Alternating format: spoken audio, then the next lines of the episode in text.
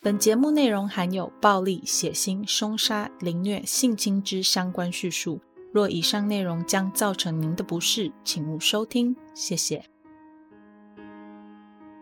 Hello，各位亲爱的 Bonus 们，大家好，欢迎回到 Them 他们的故事。我是 Molly。哎，有没有发现你们被我取绰号啦？没错，这是某天在跟一个听众聊天的时候忽然想到的。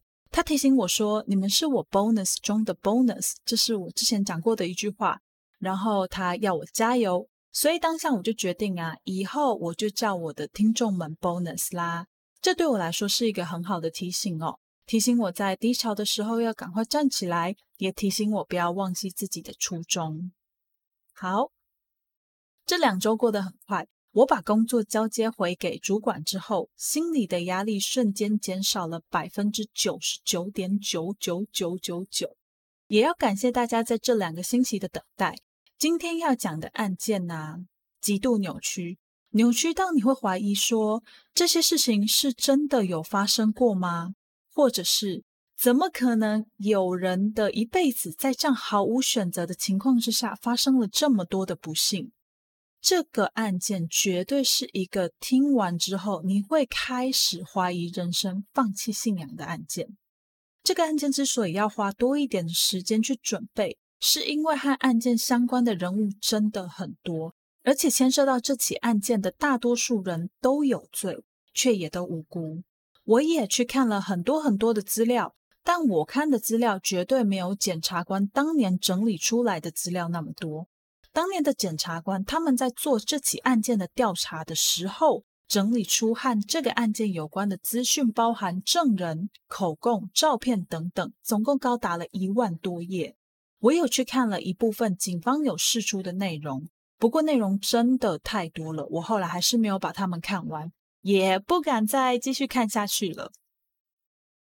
在这里要提醒一下大家，虽然节目开始之前都会有一段免责声明。不过还是要再次强调，今天要跟大家讲的案件跟虐杀、儿童性侵害、同志议题、毒品和自杀相关，所以如果这些内容可能会造成你心理或者是生理上的不舒服的话，要麻烦你斟酌收听这次的内容喽。也顺便提醒大家，在上一集的时候，我有补充恋童障碍者的相关资讯，在这集里面，如果你听到我说“恋童癖”这三个字的话，不是我故意这样讲的。而是想要将当时的人对这些恋童障碍者的歧视表达出来，让你知道，那并不是我的本意。不过，如果是我自己的想法，或者是我自己在做补充的时候，我还是会用恋童障碍者来称呼这些人。在这里要特别的跟大家说明一下，那这个案件是 I G 账号令点下划线 T 七零七零这位听众在 I G 上面说希望可以讲这个案件的。我看到他的留言之后，就立刻把这个案件排进名单里。本来的顺序是在背包客杀手之后，不过因为我怕连着两个这么令人发指的案件会让人受不了，所以我才在中间插了一个字母杀手，一个感觉稍微比较缓和一点的案件。哦，好了，我知道啦，那种和儿童奸杀相关的案件是一点都不和缓的。那如果大家以后有想听的案件的话，也可以许愿跟我说，我会把他们排进名单里。不过要注意一下，案件本身还是要以美国或者是澳洲为主的案件，因为目前我对其他国家的文化背景和历史还没有那么熟悉，贸然的去做一个案件会有失客观。还有，如果你提到的案件是其他 podcast 有讲过的案件的话，我会把它排到至少半年之后再说。原因是因为我也有在听这些节目，对这些有台所讲述的内容都还记忆犹新。我怕自己的看法会被他们影响，或者是跟他们讲了太多相似的东西，那这样听起来对你们来说可能就没有什么太大的意义了。所以可以提其他节目有讲过的案件，不过要等比较久一点就是了。说到这起案件呢，它被当时澳洲的社会大众媒体称为是。Australia worst serial killer，澳洲有史以来最糟糕的连环杀手。现在就让我们一起来听听看这个发生在南澳 Snow Town 的真实故事。事情从一九九八年十一月开始，一位叫做 Elizabeth Hayden 的三十七岁女性失踪了。因为等等要讲的人物里面还有一位 Elizabeth，所以我们在这里称这位 Elizabeth 为 Ellie。Ellie 是一位三十七岁的已婚女性，有两个小孩。在她失踪之后，第一个先通报她失踪的人，并不是她的丈夫 Mark Hayden，而是她的哥哥。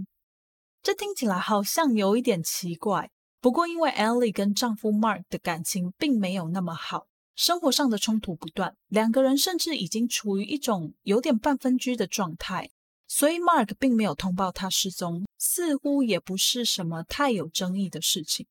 不过 Ellie 的失踪只是一个序幕，在警方着手调查他的失踪之后，发现他的消失居然跟之前几名消失的人口有一些共同的连接。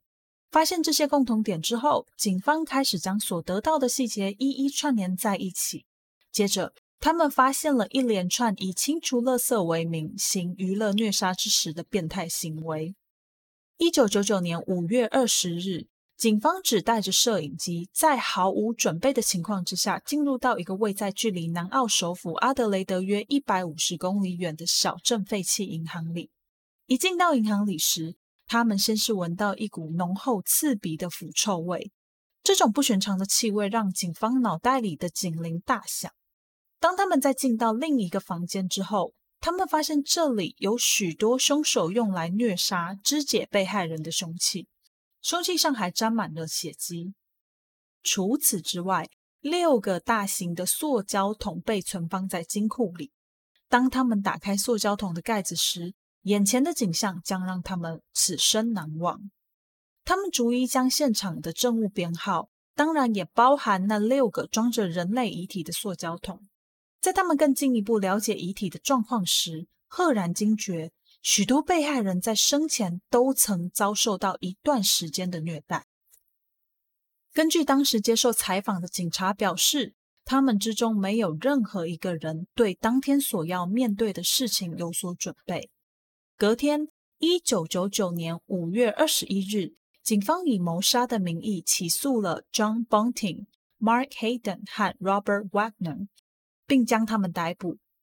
到底这一个案件是怎么开始的呢？就让我们正式进入今天的案件内容吧。这件事情的源头要从 John Bunting 说起。John Bunting 在一九六六年四月九日的时候出生于澳洲昆士兰，一个距离布里斯本市中心大约十八公里的区域。他一出生的时候就是一个没有嗅觉的人。那后面我们就会称这位 John Bunting 为 John。John 是独生子。根据我所查到的资料显示，他的家庭背景很单纯，跟其他的杀手不太一样。他没有什么家暴、失和的家庭、酒鬼父母、贫困，或是父母从事性工作者这一类我们印象中很典型的犯罪者会有的家庭背景。他跟我们之前介绍过的那些杀手背景比起来，他的家庭环境真的很单纯，也是大部分的澳洲人都会有的家庭背景。这样的家庭并不是非常的富有，但也没有到不能温饱的程度。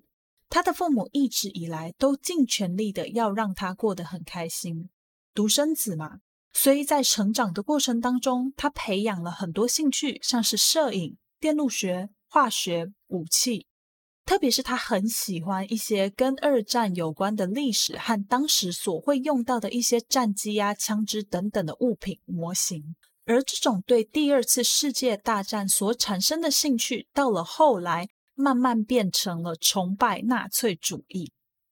在这些比较正常的兴趣之外，他还有一个很奇怪的兴趣，就是挖洞。他曾经尝试要挖一条长长的地下通道，让他可以借由这个地下通道很快的到好朋友家。他在自家后院里不断的挖洞，直到父亲发现为止。我读到的资料是说，他挖洞挖到父亲发现为止。但没有说他有没有因为这件事情而被惩罚之类的。此外，John 也很喜欢解剖小动物，常常会把蜘蛛、蚂蚁这一类比较小的昆虫拿来做分解，并且将它们放到酸性的化学药剂中，观察它们溶解的过程。而且他还会做比较哦，用不同的酸类和不同的昆虫来去做实验。除了会解剖小动物、用酸溶解昆虫和挖洞这几点之外，John 的童年就跟其他同年龄的孩子一样，没有什么太大的区别。唯一一件可以将他和后来的杀戮连接在一起的，大概是他八岁那一年发生的一个事件。一九七四年，八岁的 John 去好友家玩，就在玩到一半的时候，这位好友的哥哥突然出现在 John 和 John 的朋友面前。他一句话都没有说，就开始用拳头挥向这两个年纪比他还要小、个子也没有他来的高大的孩子。很快，两个小孩就被挤倒在床上。这个时候，好友的哥哥居然打电话给自己的好朋友，要他们来家里玩。也就是在这一天，John 和自己的好朋友被好朋友的哥哥以及哥哥的朋友给性侵了。在那个相对保守的年代里。性侵本来就是一件难以启齿的事情，何况是被同性别的人性侵呢？那更是一件不得对外提起的事。因此壮并没有把这件事情告诉家人，这件事情也就从来没有被记录下来。直到 John 被逮捕的时候，他才将这件事情告诉警方。事情发生的那一天，因为 John 太晚回家，又没有一个正当的理由，被母亲再度训斥了一番。这真的是伤害上面再加上一层伤害啊！在那天之后，John 他本人并没有任何明显的改变，他跟平常一样继续过着他原本的生活。这样在熟人的眼中依然是那个很健谈、很有亲和力的孩子，除了讲到同性恋和恋童障碍者的时候情绪会变得很极端之外，他这个人并没有什么太大的问题。不过回头想想，在那个年代，大多数的人对同性恋者和恋童障碍者的歧视并不算是少见，因此这样这个人在其他人的眼里基本上就是一个很好相处的普通人。被侵犯这件事情一直在他心中压抑着，直到他十三岁的时候，他心中的羞耻与自卑慢慢转变成了仇恨，那种对于同性恋者和恋童障碍者的仇恨。也是大概在这个时候，他认识了一位四十多岁的成年男子 Benny。Benny 是一个在家庭暴力中长大的孩子，所以他可以理解那件事情对 John 所产生的影响，也完全能理解他的心情和处境。于是他们两个便一拍即合。接下来，两个人就开始合作，在他们平常没有事情的时候，John 就会到街上。去将那些想要亲近他的恋童障碍者或者是同性恋者引诱到一些比较昏暗的小巷子里面，然后躲藏在暗处的 Benny 就会跑出来和 John 一起联手暴打这些他们根本认为不该存在在世界上的人。在 John 十五岁的时候，他有了人生当中的第一个孩子。不过，这个孩子和孩子的妈妈并没有对他后续的人生造成太大的影响。孩子的到来完全是个意外。壮一点都不在乎。孩子的妈妈在壮十七岁的时候，自己一个人带着小孩回到英国生活了。壮和他们便从此再也没有联络。这个时候，壮和 Benny 的行为啊，变得越来越大胆。除了原本引诱暴打之外，他们开始会去破坏那些恋童者或者是同性恋者的家里。壮和 Benny 会一起打破他们家的门窗，闯进屋子里面，开始大肆破坏。不过这件事情并没有持续太长的时间。在 John 十八岁那一年，Benny 因为癌症过世了。没多久，John 就决定要离开昆士兰，到西澳去定居。他和一群朋友一起开着车启程前往西澳。我想对澳洲有地理上了解的人就会知道，昆士兰距离西澳是非常遥远的一段路。从昆士兰的首府布里斯本到西澳首府博斯，距离大概是四千三百多公里。这么长的路程，并不是那种一两天就可以开到的路程。加上澳洲的便利商店和加油站，并不像台湾一样非常的密集又非常的方便，还是二十四小时开张的。所以在旅途当中，车上一定要预备足够的汽油、食物和简单的修车工具。如果你的车够好的话，通常这样子的路程，一般人大约一个礼拜左右就可以完成。如果你的车不够好的话，就会像 John 和他的朋友一样，必须不断的停下车来修车。也就是因为这个原因，John 一行人从来就没有抵达过西澳。他们最后决定在南澳的首府阿德雷德停止这场长途旅行，并且就在阿德雷德常住了下来。刚开始的时候啊，John 一个人住在 Caravan Park 里。Caravan Park 是在澳洲一种专门给露营车停车的停车场。这种停车场里面通常会附有一些简单的盥洗和煮饭设备。很多手头并不宽裕，或者是正在公路旅行的人，常常会住在 Caravan Park 里。当时的 John 就是因为刚到阿德雷德，还找不到合适的住所跟工作的时候，便暂时住在这个地方。住在这里的期间，他也找到一些当地的工作，包含火葬场的员工和油漆工等等。一九八八年的时候，他开始在南澳当地的肉厂工作，公司的名字是 S.A。Meat Corporation 翻译过来就是南澳肉品公司。我不知道这间公司现在还在不在了。在这个时期的他，常常会跟大家说，他最喜欢的工作就是这份工作，因为这份工作可以宰杀很多很多的动物。他甚至自称说自己是全公司速度最快的屠夫。事实上，他说的没有错。在那段时间里，他在工作上的表现的确是非常非常的优秀。不过，这跟他是不是在肉厂工作并没有直接的相关联，而是他本来就是一个工作非常认真的人。不管是他之前的工作，还是这份工作，所有认识他的同事和主管都曾经表示说，John 是一个很聪明、很会做人、工作效率和工作态度都非常好的一个员工。同年年底的时候，John 搬进了他的朋友 Kevin 的 share house 里。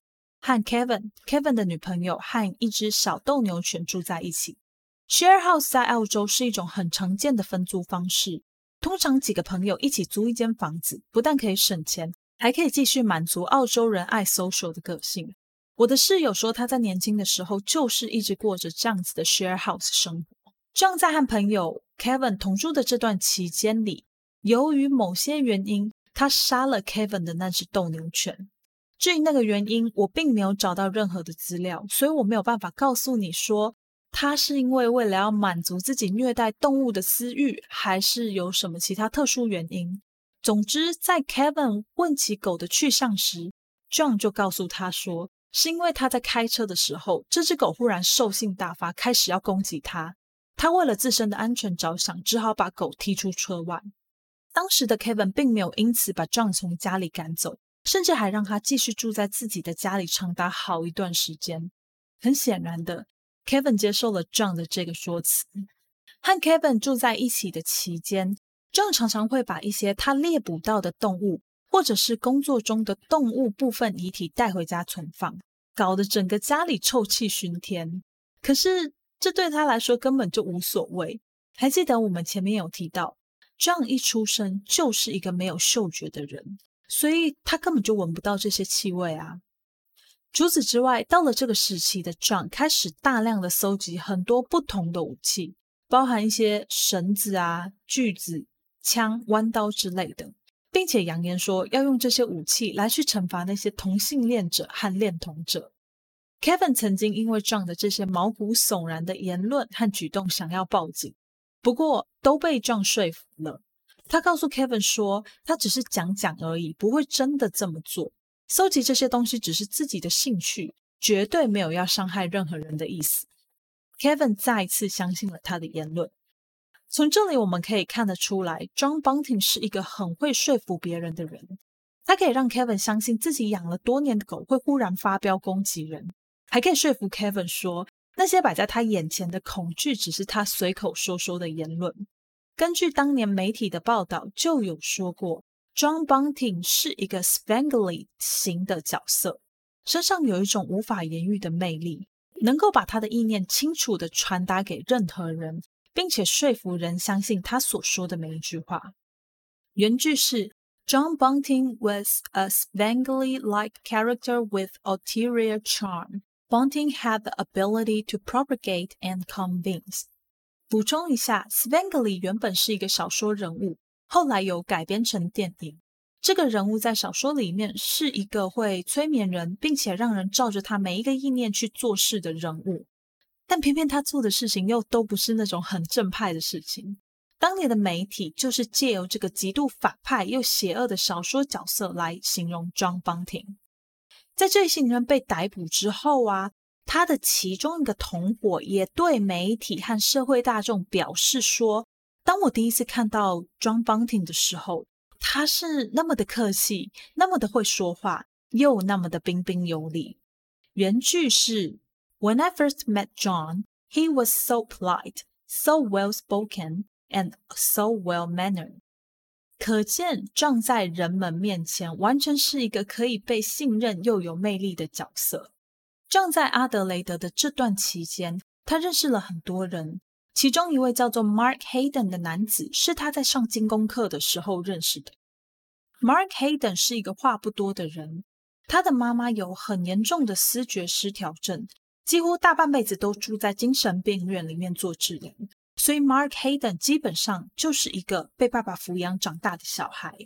他本身并没有什么正当的工作，一直都过着居无定所的生活。只要有朋友或者是任何人愿意提供居所，他就会到那个人的家里去住上一阵子，直到他自己或者是对方厌倦他的存在为止。他没有目标，没有理想，也不知道自己为什么要活着。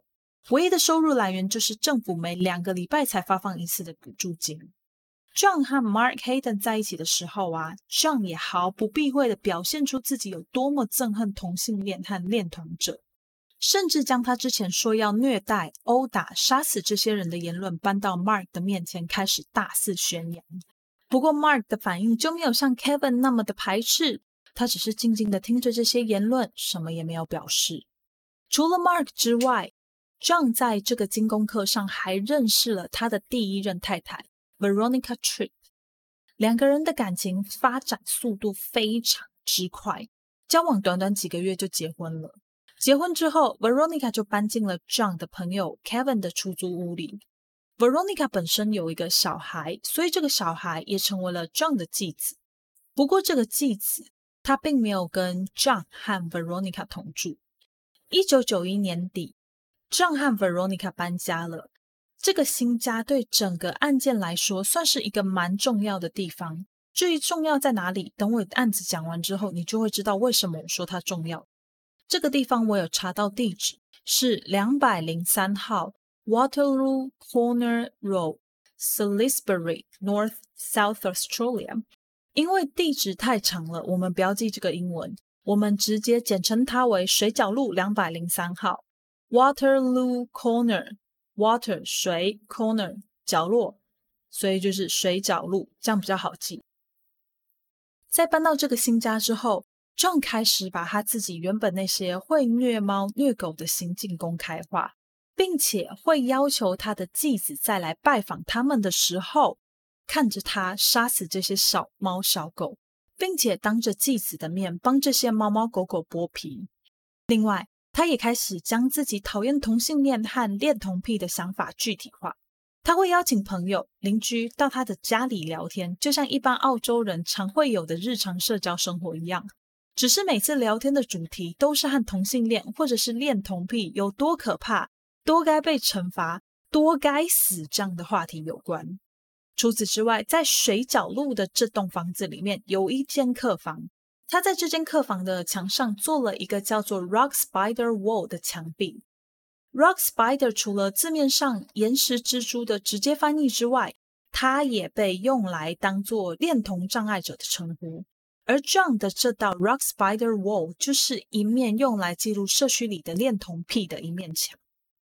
这面墙的核心是一位叫做 Barry Lane 的男人。John 利用 Barry Lane 来获取更多社区里的恋童癖的资料，姓名、地址、电话，非常非常的详细，并且他会不定期的随机从墙上挑选一个人打恶作剧电话去恐吓对方。至于 Barry Lane 是谁等等，你就会知道了。到了这里，我们先将 John Bunting 的故事暂停，来讲讲他的朋友，一对和他同住一个社区的情侣 Robert。和 Vanessa 的故事。事情首先从 Robert 说起。Robert 的全名是 Rob Wagner，他在一九七一年十一月二十八日的时候出生在新南威尔斯。Robert 是一个童年相当颠簸的孩子，在他大概只有九个月大的时候，他的亲生父亲就抛下了全家，自己消失的无影无踪。接着，妈妈就带着孩子们搬到了阿德雷德。不久之后，Robert 的妈妈又在这里找到了一个新的男朋友。不过，这个新男朋友的家暴倾向非常的严重。除了会殴打 Robert 的妈妈之外，对 Robert 和姐姐也是完全没有在客气的。在 Robert 七岁的时候啊，妈妈因为某些事情暂时不能照顾他，所以就把他寄放在朋友家。就在这个时候，他被妈妈的朋友性侵了。这件事情对七岁的 Robert 打击非常非常非常之大，他的大脑里就会不断的出现想要自杀的念头。除了家庭的不和睦之外，Robert 在学校的表现也不是很理想。他是一个有学习障碍的小孩，因此学校对他而言就是家庭以外的第二个地狱。不知道从什么时候开始，Robert 他不再去学校上课了。但为了不要让妈妈担心，他还是每天背着书包出门。只是他没有去学校，而是跟一个叫做 Vanessa 的人在一起。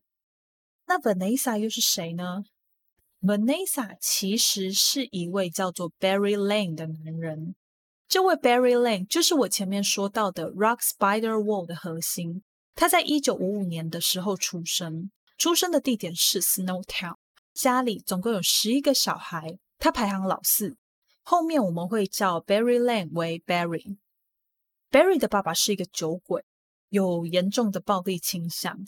每当他喝醉的时候，就会开始殴打家里的老婆和小孩。这样暴力的环境让 Barry 过得非常的不开心。他曾经有尝试要脱离这个家庭，不过小小的年纪，他根本没有离开那个家的本事。也许是因为这样，他开始想象自己是另外一个人，借由创造一个完全不一样的身份，让自己可以在大脑里面短暂的脱离这个家庭。从他九岁开始。他便会偷偷的将自己打扮成一个女生，还将这个女生的名字取名为 Vanessa。这样偷偷摸摸的行为一直没有停止，直到他十五岁的时候，他才决定要将这件事情公开化。他开始把以前私底下的装扮公开，他会化妆、戴首饰、穿着裙子和高跟鞋走上街头。这样的行为和装扮让他在所居住的社区里面变得很有名。不用想也知道，七零年代的人怎么可以容许这种不伦不类的事情发生呢？所以，当 Barry Lane 走在路上的时候，社区里的小孩会朝着他丢石头，大人会对着他骂脏话，他的家也常常遭到陌生人的破坏。不过，他并没有因为这样就停止他喜欢变装的这个嗜好。在一九八零年，Barry 因为性侵一个十二岁的小男孩而入狱。不过，因为在狱中的表现良好，他只待了四个月就出狱。离开监狱之后，他并没有改变他的行为，他仍然会接近社区里的小男孩，尝试着要跟他们搭话。故事回到 Robert，当 Robert 的妈妈发现自己的儿子没事不去上课，还常常跟这个社区里面人人喊打的 Barry 厮混在一起的时候，他感到非常的恐惧，他生怕这个 Barry。会对他的儿子做出什么可怕的事情？后来，Robert 花越来越多的时间待在 Barry 的家，有时候甚至会好几天都不回自己的家里。这时候，Robert 的妈妈也只好报警处理这一件事情。只是每次报警之后，警察就会到 Barry 家把 Robert 送回到他的家里。用不了几天，Robert 又会自己跑回 Barry 家，然后住在他家，就这样一直循环。可能是因为妈妈不断的阻挡，Robert 和 Barry 大概在呃 Robert 十四岁的时候消失在镇上。到了 Robert 十八岁的时候，他们又回到了小镇上来。不过因为十八岁已经是成年人了，尽管 Robert 的妈妈再怎么排斥、再怎么抵抗、再怎么反对，他也没有能力和权利再去干涉自己的儿子想要跟谁在一起这件事情。回到小镇上的 Robert 和 Barry 常常会一起牵着手出现在镇上。他们对外宣称彼此已经订婚，互为未婚妻以及未婚夫。值得一提的是，当时他们居住的地点刚好就在学校的正对面。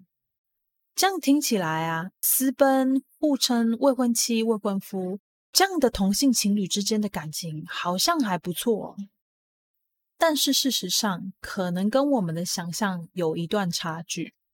这对看起来甜蜜、彼此互定终身的两个人，其实已经有多次被邻居检举的记录。检举的内容包含家暴啊、争吵、摔家具之类的。显见他们两个人的感情肯定不像外表看上去的那般稳定。一九九一年年底，John 和老婆 Veronica 搬进了这个地方，就是这个社区，也就是我们刚刚前面提到的水角路两百零三号的时候，身为邻居的 Barry 和 Robert 自然免不了要来打一下招呼，他们也就认识了彼此。他们之间的关系开始渐渐变得很紧密。特别是 Robert 和 John，如果有留意情节的人，这时候一定会问啊，哎，阿 John 不是很讨厌恋童障碍者跟同志吗？那为什么他们的关系会变得紧密呢？关于这点，我来解释一下。John 对这两个人的看法是这样子的：在他知道 Robert 小时候也有被性侵过的经验的时候，在某种程度上，他就将 Robert 归类为跟自己一样的人。而且，John 在知道他和 Barry 的关系之后啊，他就自己认为，Robert 在十三、十四岁的时候就认识了 Barry 这个恋童癖，所以这绝对不是 Robert 的本性，他一定是被 Barry 影响的。而 Barry 在 John 的眼中就是一个恶心、不可被饶恕的死恋童癖。之所以还维持表面上的和谐，完全是看在 Robert 的份上，实际上在背地里。他还是常常会咒骂 Barry，甚至也会毫不避讳的将自己讨厌恋童癖和同性恋的想法，以及对抗他们的意图说出来，让这两个人知道。这些话听在 Barry 的耳朵里，自然是很不舒服的。除了因为 Robert 之外，另外一个 John 会勉强接受和愿意与 Barry Lane 来往的原因，就是之前有提到的，Barry 可以为他们带来许多有关恋童癖和同性恋的讯息。不过话说回来啦，我真的不懂为什么 Barry 在这样子的情况下，他还可以跟 John 保持往来。他们之间又没有任何的利益关系，为什么要去选择一个会让自己不舒服的人当朋友？我唯一能想到的可能就是啊，也许 Robert 并不是真的那么想要跟 Barry 在一起，不过因为他跟 Barry 的关系，让他很难去认识新朋友，或者是说。认识他所认同并且期待中的新朋友，John 的出现就正好打破了这两个人之间原本难以言喻的平衡，于是很自然的，他就跟 John 变得越来越要好。那 Barry 的话呢，则是纯粹因为 Robert 的关系，不得已才非得要跟 John 保持着往来不可。除了 John 之外，Barry 和 Robert 也有一些其他的朋友。其中一位朋友叫做 Clinton Chazis，后面我们就叫他 Clinton。这位 Clinton 在搬到这个社区之前呢，他和 Mark 一样是一个居无定所的人，常常会到处流浪。Clinton 是一个已经公开出柜的男人，一九七三年出生。根据熟人的描述，Clinton 是一个外向阳光的人，他对自己能够有机会一个人到外面来生活感到非常的满意，感到非常的兴奋。在他搬到这个社区不久之后啊，他就认识了住在附近的 Barry 和 Robert，接着再从这一对情侣认识了 John Bunting。John 很讨厌 Clinton，主要的原因是因为他的性倾向。接着，连带 Clinton 的一点点小小的缺点都成为 John 嫌弃他的原因。听起来很勉强，很勉强，很勉强可以接受的原因，像是生活没有品味、衣着不得体等等。不过我说真的，这实在也不干 John 的事情。他甚至啊，还将 Clinton 的正向性格形容为过度乐观，又对 Clinton 那种公开出柜、不加以掩饰的这几点感到非常的有意见。我个人是觉得这真的太夸张了。在一九九二年八月的某一天，Clinton 被邀请到撞在水角路的家，在场的还有 Barry 和 Robert。就在他们聊天聊到一半的时候撞借故离开现场。等他再度出现的时候，他的手里握着一把铲子，冷不防的从 Clinton 的头给敲下去。Clinton 应声倒地，不过撞没有停手，他不断的继续用铲子敲击着 Clinton 的头，直到他完全断气为止。随后，他们三个人，John、Barry 和 Robert 就将 Clinton 的遗体载到一个距离壮家大概三十公里的地方，随便找了一块地，挖了一个大概二十公分的浅坟，将 Clinton 的遗体埋在土里。这个地点叫做 Lower Light。这是壮一行人的第一起谋杀案件，却只是一个开始。这件事情在那一天之后就再也没有被人提起过，直到某一天，也许是因为受不了壮对自己的霸凌，也许是因为他自己内心的不安，不敢报警。Barry 趁着 John 不在家的时候，跑到他家，告诉他的老婆 Veronica 这件事情。Veronica 本身对于 Barry 就没有什么好感，除了他的性倾向之外，他还认为 Barry 就是一个有妄想症的神经病。这些看法都是事出有因的。在过去，Barry 不止一次告诉别人说他每个月都会有生理期这件事情，也告诉呃街坊邻居说她怀孕了，然后过没多久又说她流产。不过大家听到这件事情的反应就是觉得他又在胡言乱语了，所以并没有加以理会。事实也是如此啦。所以当 Barry 告诉 Veronica 关于 Clinton 的事情的时候，Veronica 基本上是完全不相信的。他完全没有想到，也完全不相信 John 是一个会做出这种事情的人。当天晚上，John 回到家的时候，Veronica 将这件事情转述给 John 听，John 只是默默的说了一句：“Barry 就是一个随便会乱讲话的人，不要理他就好。”眼看着自己的计划没有奏效，Barry 再度造访了 Veronica。这一次，他将那一天发生的事情描述的更加的清楚，更加的仔细。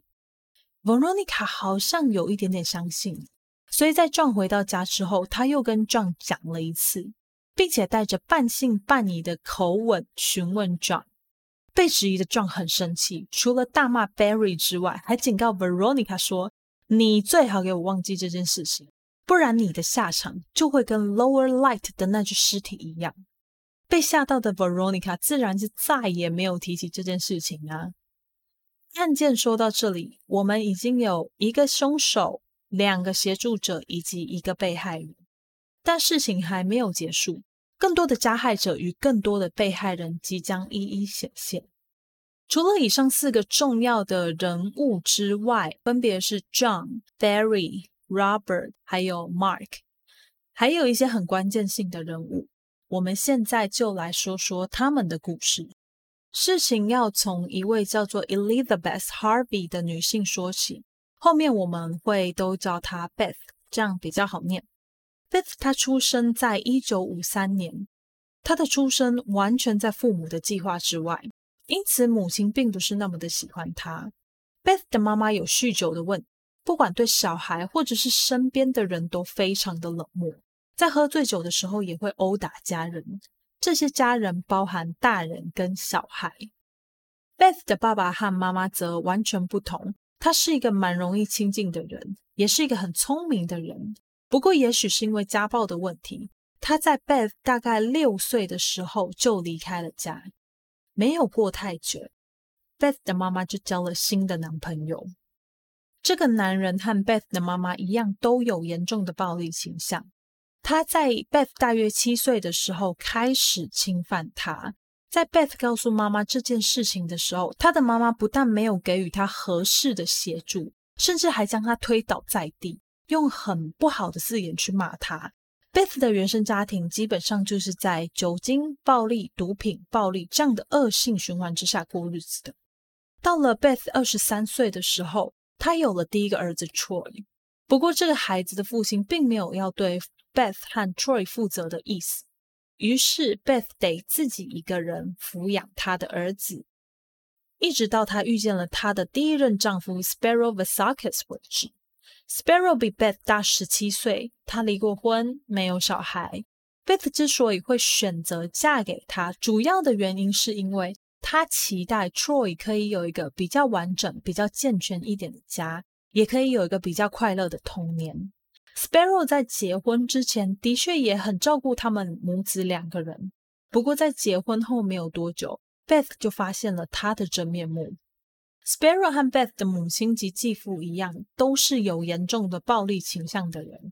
他除了会对 Beth 拳打脚踢之外，他还会要求 Beth 在对方不愿意的情况之下和他发生关系。我想 True Crime 的节目，大家听到这边应该多多少少都有一点概念了。只要有违反自身意愿的性行为，无论未结、无论年龄、无论是否结婚。这都是属于性侵害的范围之一。在这段充满暴力的婚姻里，Beth 为 Sparrow 生了三个男孩。和案件相关的是第一个儿子 James Masakis。在 Troy 九岁、James 六岁的时候，Sparrow 强暴了他们。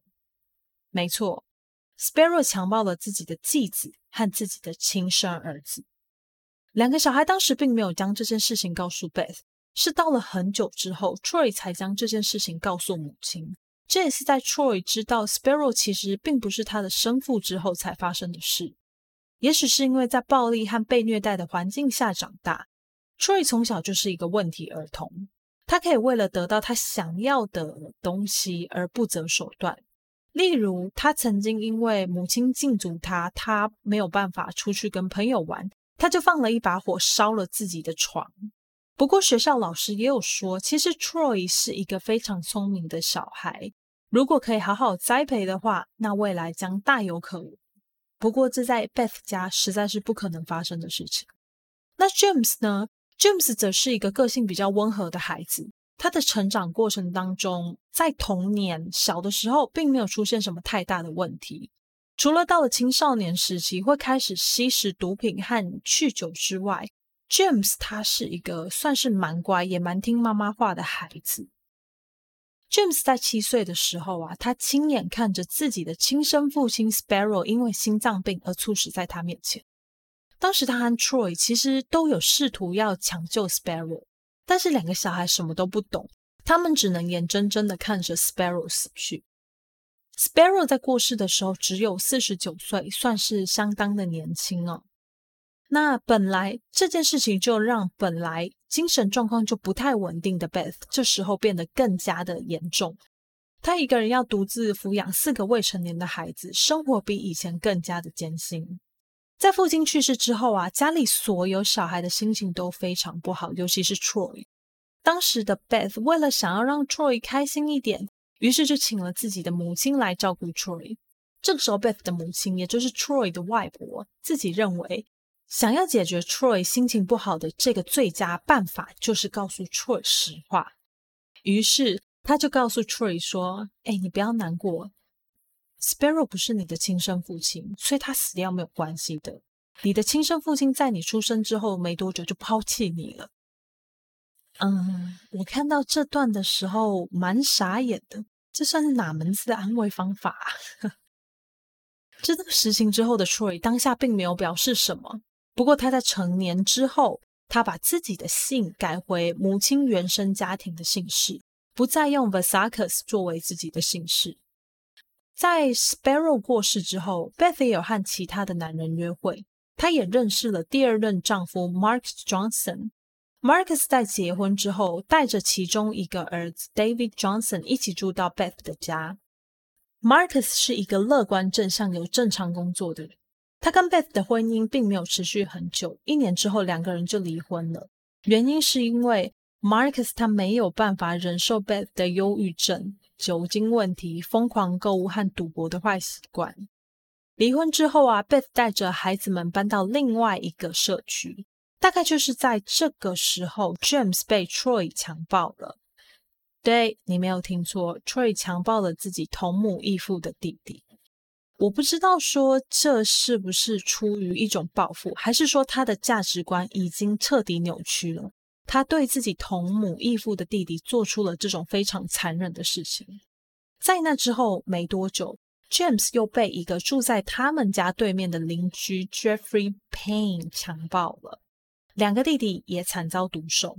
不过 James 从来没有跟任何人提起过这些事情，一方面是当时的社会风气。一方面也是因为这些加害者的威胁，让 James 只能默默的将每一个让他痛苦不堪的回忆深藏在他的心里。大家还记不记得前面我有提到的那个 Barry Lane，就是那个会将自己打扮成女人，还自称自己是 Vanessa 的恋童障碍者 Barry 啊？就在某一天，Barry 跟他的小男朋友 Robert 一起跑到 Beth 家。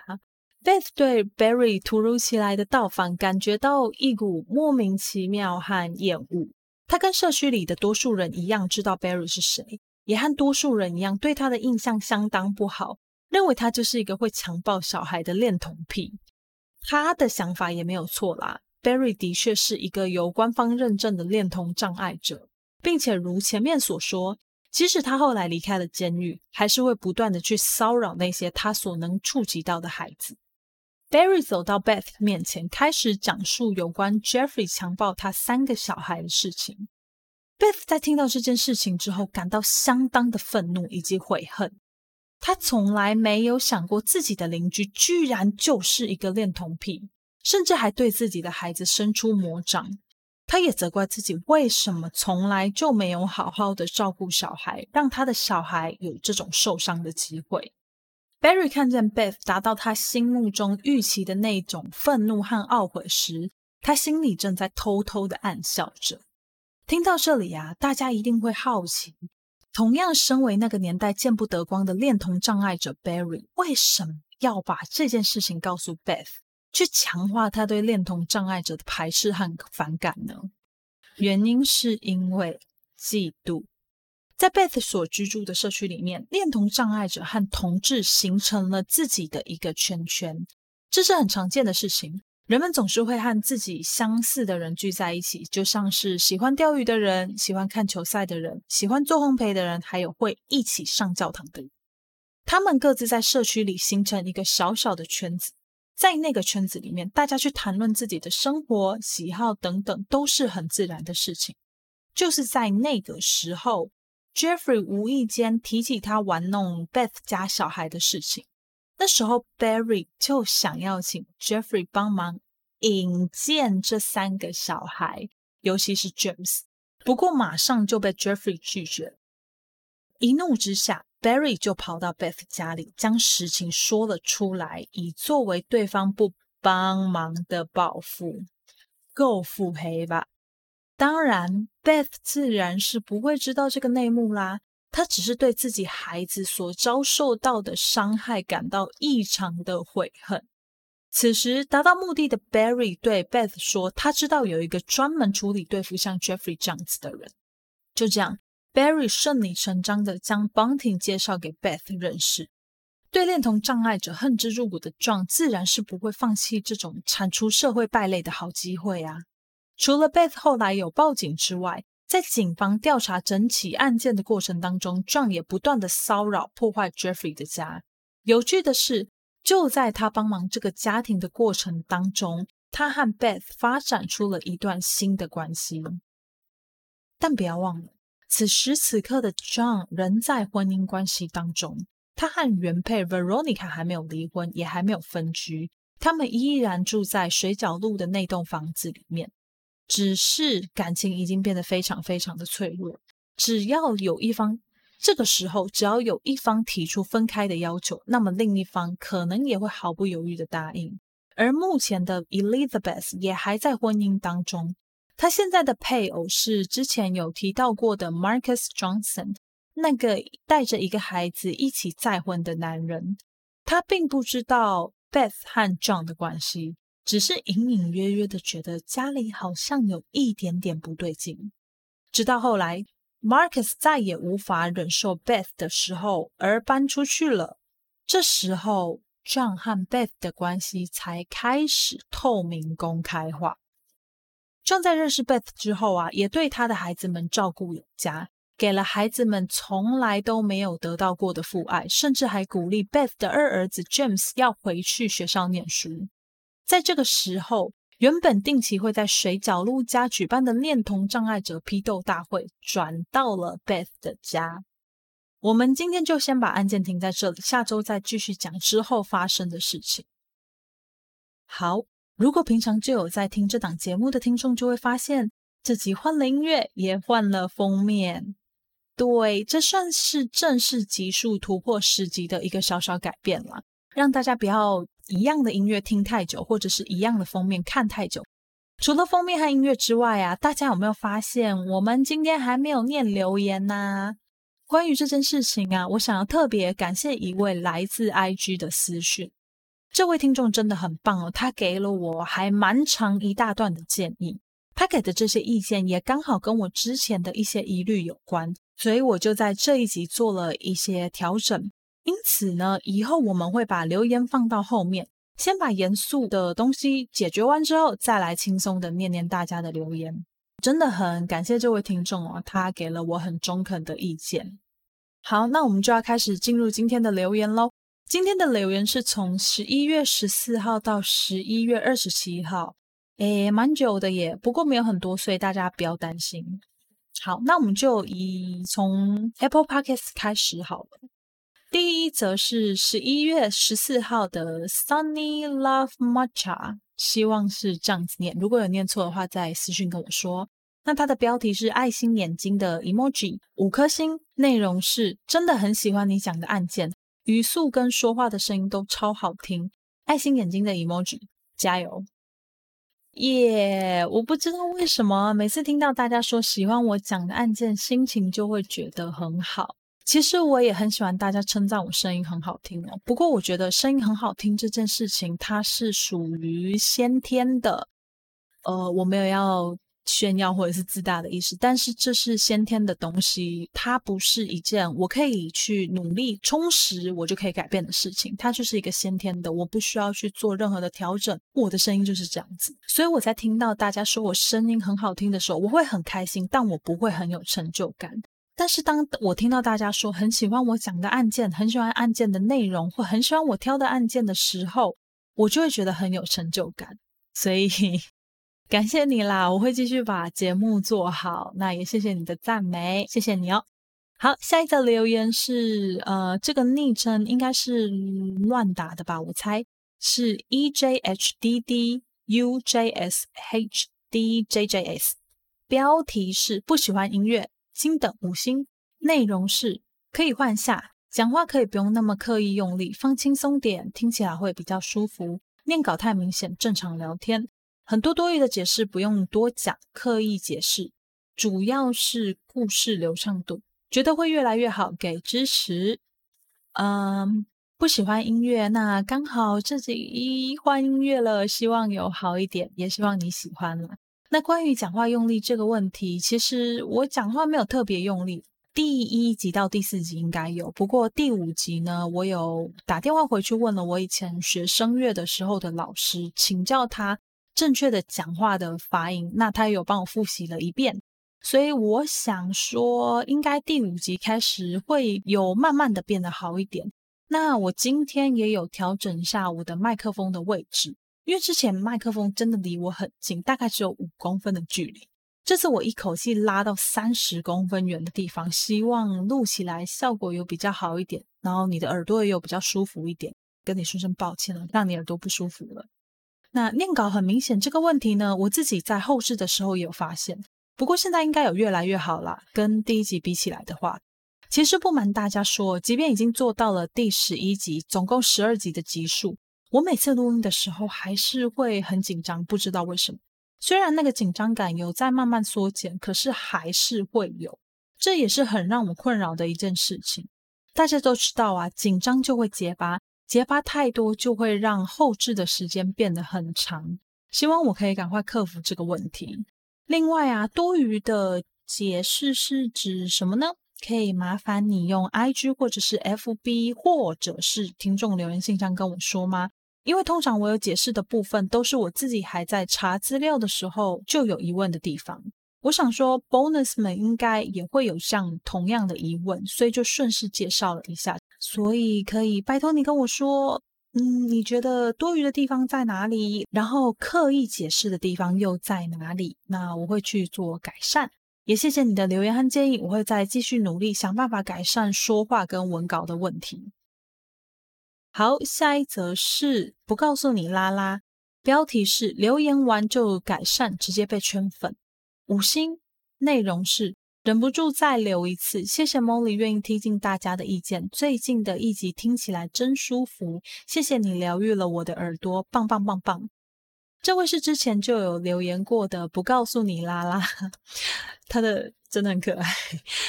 呃，不要谢谢我愿意给大家意见了，其实是我比较感谢大家给我意见，而且通常大家给的意见都非常的具体，让我可以立马去做改善。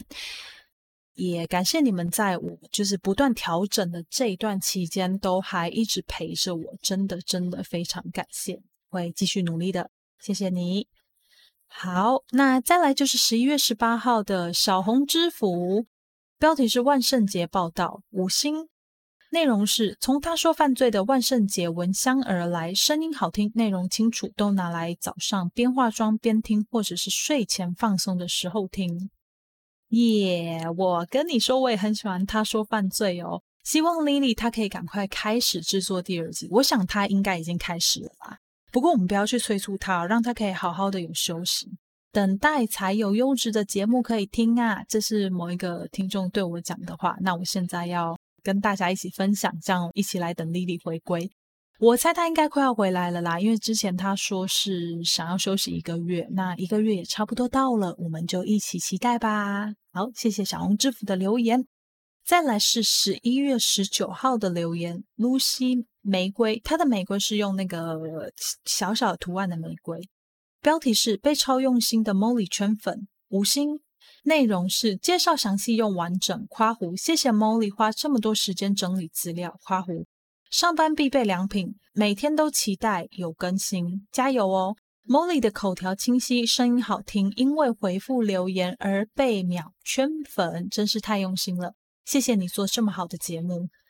嗯，其实整理资料真的要花很多的时间，像我的资料来源，除了网络上的报章文献，还有一些人的部落格之外啊，我也会去找书来看，而且资料都是英文。阅读起来的确要花比较长的时间，毕竟我英文阅读速度并没有像阅读中文那么快。不过我倒是很乐在其中哦。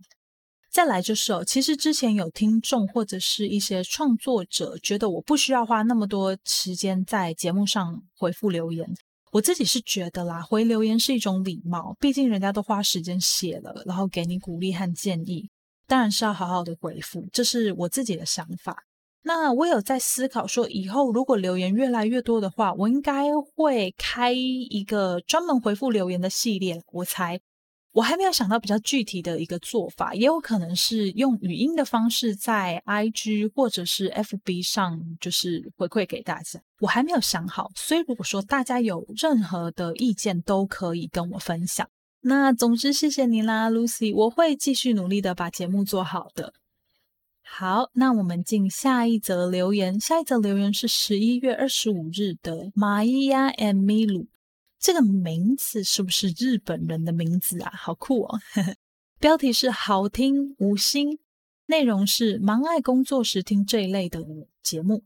我自己也是超爱上班的时间听 podcast 的啦，而且一听就是一整天。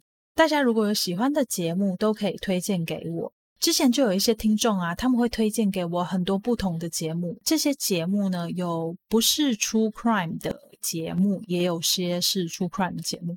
不是 True Crime 节目也都很精彩。像我记得之前有一个听众，他推荐我去听吃屎跟那个呃历史下酒菜，这个两个是跟历史有关的节目。那我还蛮喜欢的啦，所以真的很感谢那位听众有推荐。所以大家以后如果有什么喜欢的节目的话，都可以推荐给我听听看哦。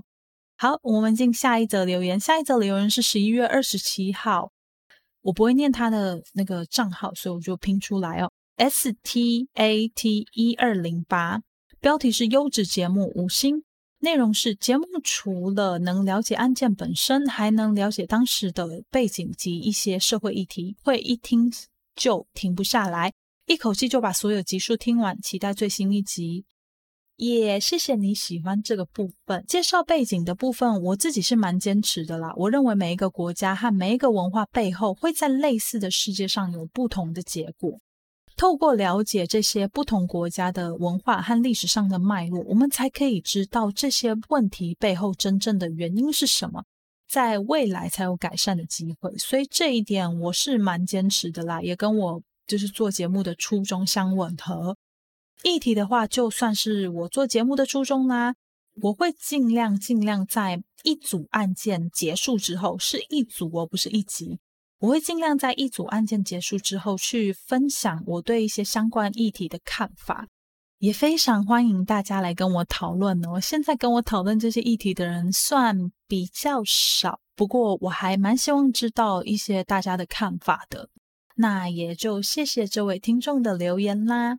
接下来我们就进入我们的听众留言信箱，第一则是十一月十五号。昵称是莫名其妙就变胖的胖子啊！我也是一个莫名其妙就变胖的胖子哦，所以哈哈哈。内容是：我是从熄灯之后来的听众，超喜欢在上学通勤的时候听。括号我是搭捷运，所以没有安全疑虑哦。只有一次听到坐过站而已啦，哈哈哈。呃，我觉得你的口条清晰，听得很舒服。还有最满意的就是每一集的长度啦，每一集都很长又很详细，听得超过瘾啊！这个我也超爱《Lights Out》的哈。两位主持人真的是呃，我觉得他们应该是读过很多书的人，因为他们基本上讲的东西都很有内容，而且讲的也很完整。再来有一点，他们吸引我的内容是哦。我觉得他们都会用一些很温柔的方式去处理每一个案件，就即便有些案件其实后面是悲剧，那但是他们还是会尽量的把听众引回到比较正面的思考里面，这是一个我很喜欢听他们的节目的原因。啊，当然就是两位主持人的声音好听啊，然后内容很棒啊，这些都是不用不用我再去称赞吹捧的，我就是他们就是一个这么棒的节目。那也谢谢你，哎，喜欢我的这个节目，也谢谢你愿意从别的节目跳过来，就是听听看我的节目，给我机会，我会继续做好节目，然后献给大家的，谢谢你。好，接下来是十一月二十日的亮爸，他的留言是关于 EP 五的疑问。这案子的第一位受害人是一九八八年，当时嫌疑犯就是开白色 wagon 的车。到了二零一六年，相隔二十八年，还是开同样白色的 wagon 车型。警方以相同的疑点确认嫌疑犯，这东西让我有点疑惑。这罪犯对同样的东西真的很执着。XD。那关于 EP 五的 Claymon Killer，我在今年十二月底的时候会再试出一集特别集数。因为呢，法官在十二月二十三日的时候会宣判凶手究竟是要被处罚怎样的刑罚。如果大家对那个案件还有一些问题，可以趁这个期间里面发问。然后我先回答这个问题。其实我在看到警方利用车型这一点去锁定对方之后啊，也有一点点的疑惑跟不解。一问之下才知道啊，其实这也算是。呃，一种文化背景的一部分嘛，我们听起来会有点扯哦。就是说，澳洲这边其实有很多的澳洲人不知道为什么淘汰掉前一台车或者是一些比较常用的东西之后，他们会很习惯再买一个类似或者完全一模一样的东西来用。我的老板就是这样，他今年年初淘汰了原本的那台车之后啊，买的另外一台新车又是一台同厂牌。同系列只是型号稍微新一点点的，他还没有选最新的哦，他选的是原本那台车的下一个型号。我觉得如果说那台车的原本那个型号如果没有停产的话，他应该还是会选那台车啦。根据我对他的了解，然后我的同事是手机淘汰掉了之后，都还在不断的买同一只。那现在这只第三只手机已经是他。就是等于他买了三只一模一样的手机啦。我想依他们的薪资、生活水准，绝对是有能力再买更好、更新的物品。不过可能是因为习惯的问题，他们比较倾向于买类似或者是相同的款式。在这里生活一段时间之后啊，我自己是完全可以理解为什么啦。因为其实澳洲这边，特别是我住的地方是乡下。呃，你可以选择的品牌和选择的物品，其实款式什么都很少，都很有限。如果可以花同样的钱买到同样的东西，延续我之前的用物习惯的话，其实也是蛮不错的。呃，我觉得警察可能是有考虑到这一点嘛，所以才会锁定当初的那位嫌犯。不过我在想，主要还是因为当时那位嫌疑犯在 Claremont 地区连续绕了那么多次，才会被警方锁定成为嫌疑犯的。毕竟正常人不会没事在一个晚上去同一个地方这样绕了三十几圈。好，那亮爸，如果你还有其他的问题的话，都可以再继续发问。那我会在十月二十三号那一段期间，大概是在十二月底或者是一月初的时候，呃，做一个新的集数的试出。那你的答案就可以在那时候被揭晓了。其他人也一样，有问题都可以再继续发问。好，那我们的听众信箱就到这边。接下来我们进入 IG，IG 这一段时间只有一则留言，不过也很开心哦。是十一月十六号的嘎嘎嘎嘎说，我是从 She Tells True Crime 推荐来的，原声是他修根奇杜小月的替代节目，但试用后十分喜欢您说话的方式与逻辑，以后也会持续收听。嗯，前面几集其实就有说到几档我超爱的这个真实犯罪的节目哦。那 Lily 现在在休息，我们就一起期待她的回归吧。那也很开心听到你喜欢这个节目啊！以后不要用“您”这个字来跟我说话，我觉得这样太客套了。你就直接用“你”就好，或就直接叫我 Molly 这样子。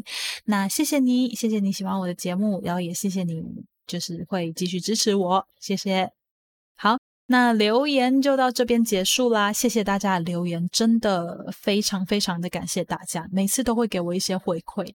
我觉得留言是这样子的啦，不管他是呃这个评论或者这个留言是好是坏，真的都是推动创作者继续前进的一个动力。呃，坏的话就是可以改善嘛，好的话就自然不用说，就是一个很大的鼓励啊。那真的谢谢大家，那我也很开心，大家给我的留言通常来讲都是很具体的，让我可以立马就有做改善的机会，真的非常非常的感谢。在这里提醒一下大家，这档节目现在已经可以在 KKBOX 上面听到喽。所以，如果你平常习惯是用 KKBOX 听音乐、听 Podcast 的听众，可以回到 KKBOX 听喽。那上一次我们也有说到有关 FB 的粉丝页的消息，不过有听众跟我反映说他找不到 FB，对不起啊，这是我的疏忽，我没有跟大家说清楚。F B 和 I G 的标题都是一样的，你只要在搜寻栏里面搜寻 them 他们的故事，就可以找到我喽。那最简单、最省时的方法就是透过我们的资讯栏，里面有连接可以连接到 F B 或者是 I G。另外，还没有在 Apple Podcast 上留言的 Apple 听众，赶快帮我留言加五颗星，让这档节目可以被更多更多的人听见。好啦，那今天就谢谢大家的收听啦，我是 Molly，我们下周再见，拜拜。